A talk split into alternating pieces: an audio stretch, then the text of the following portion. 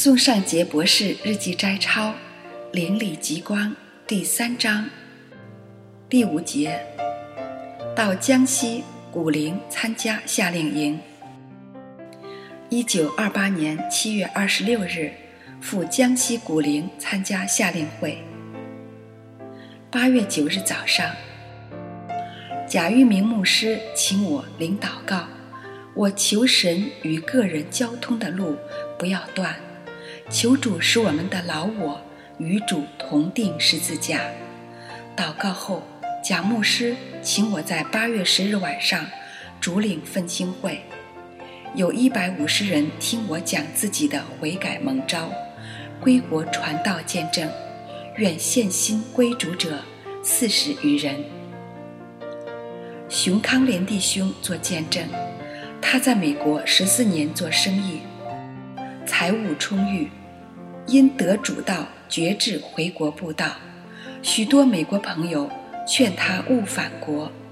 回国后言语不通，饮食也不习惯，倍尝艰辛，但不至累。今在上海自设一布道所，一切需要由祷告而得。贾牧师自述一次过年，身上仅有五百铜钱。分一半给急需的人，获得十元钱过年。圣弟兄过去曾盗用公款，悔改后传道，只在堂外放一个奉献箱，没有固定的收入。他们的信心与胆量很大，使自己很受感动。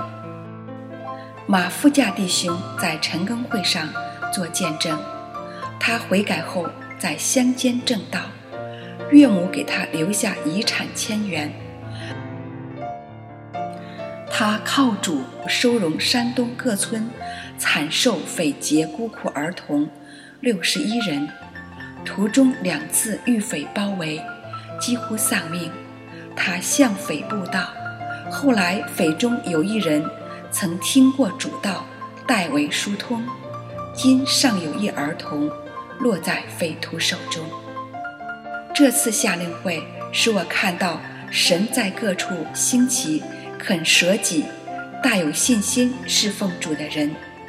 从古岭回家乡后，看到许多人情愿不看正在演出的戏，却来听儿童用国乐丝竹演唱的赞美诗。这些诗及天马训练班所编教唱的短歌。九月十八日，父亲向我提出，当向蒲师姑提出每月薪水当不下百元。因我当时每月得的布道生活补助费是五十元。我在夏令会中听到多人靠信心传道，已经十分惭愧。我给父看林四妹传，对父亲说：“四妹。”是一切苦难为神的爱，将自己的生死全交在神手中，较比他，我们怎能不惭愧呢？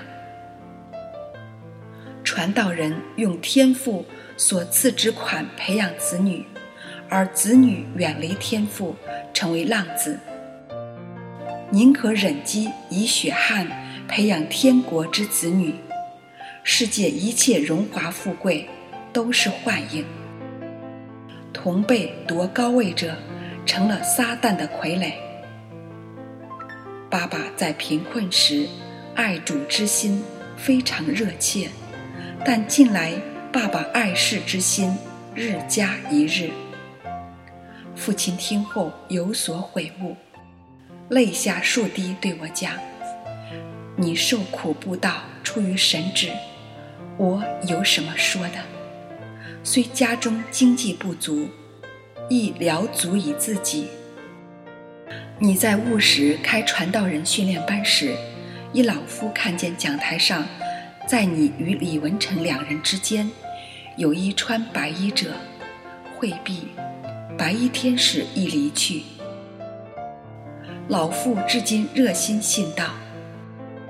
自此，我相信你确实是真蒙召要传道了。父提出每月给我夫妇十多元，其余全交父母。我同意。我的传道补助费高于其他童工，因被童工议评，我对童工说：“父亲能无求于我，给我半薪，一愿接受。如家庭无所求我，每月十元已不嫌太少。”复言，宋学莲牧师有六男四女，长女死后。遗下两个孤女，一度也接到家中抚养。后来主仆人将家中妻子由黄石迁往寒江，一直按父母要求，三分之二以上全交父母。由于父母向他有所要求，使他在福建三年领传道人生活补助费。后来加入伯特利布道团。每月也领固定收入，很长时间没能靠信心生活，但他羡慕，也佩服那些完全靠信心生活的传道人。一九三四年才走上没有固定薪金、完全靠信心的道路。